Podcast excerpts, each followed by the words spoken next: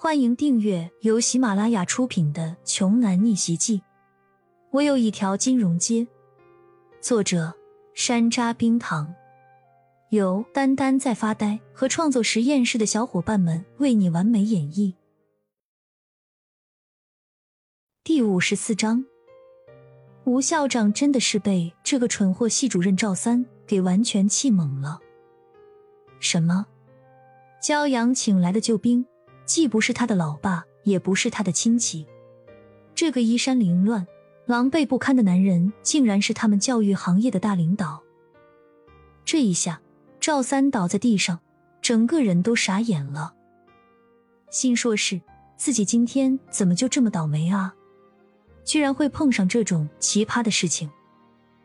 然而，赵三还是不相信眼前的这个事实，既好奇又害怕的问了一句。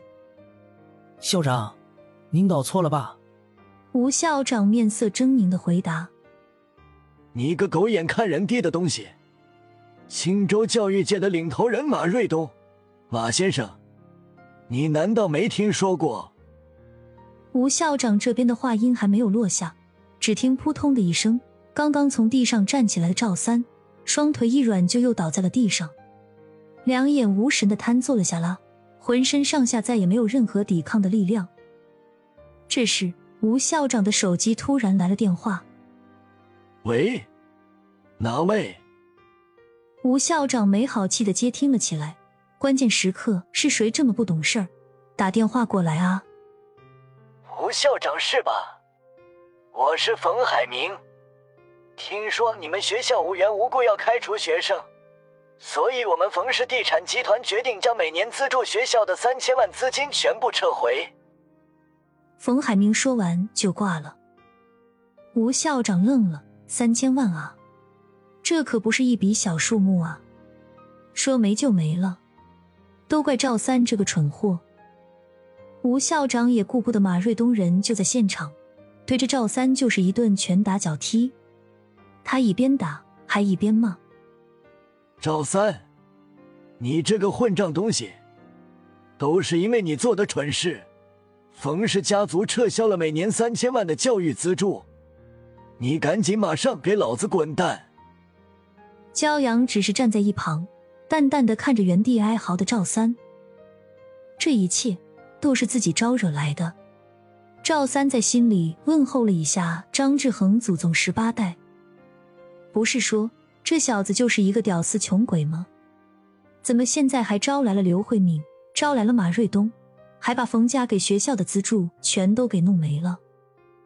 赵三直接跪爬到骄阳的面前，抱着骄阳的大腿，一边痛哭流涕，一边道歉忏悔说：“修阳，肖同学，我错了，真的是我错了，我不该贪图张志恒给的那五十万，我已经后悔了。”我向你检讨，求求你放过我吧。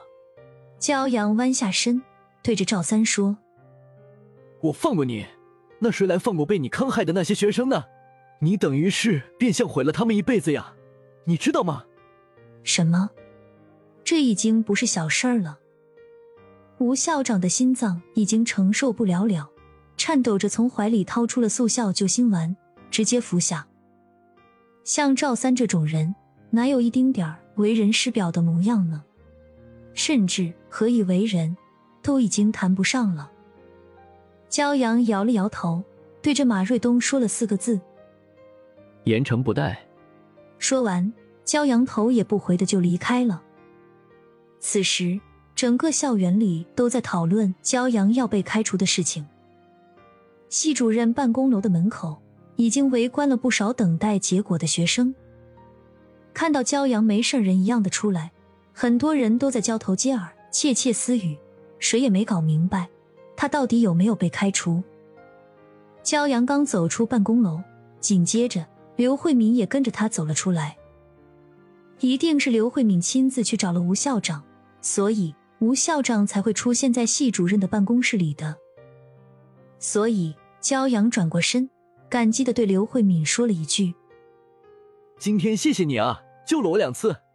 刘慧敏撇了撇嘴，回答道：“得了吧，没有我，你不一样也会没事的。”对了，马瑞东怎么会在这里？你认识他吗？不认识，应该只是凑巧了吧。骄阳微笑着摇了摇头。刘慧敏并没有怀疑骄阳的话，因为她也觉得以骄阳的身份根本见不到马瑞东。你这次也是侥幸，有这么多人救你，下次可就没这么幸运了。这样吧，咱们俩加个微信，如果有人再欺负你的话，你就直接找我。白来的美女校花的微信，岂有不要之理？骄阳爽快的拿出手机扫码，几十秒钟以后，两个人就么顺理成章的成了微信好友。成了，以后有困难再联系我，没事不要给我发消息，否则我就把你拉黑。记住没有？刘慧敏举着拳头威胁道。骄阳笑着说：“知道了，谢谢你啊，要不我还是请你吃一顿饭吧。”不用了，以后有机会再报恩吧。说罢，刘慧敏甩着调皮的双马尾就离开了。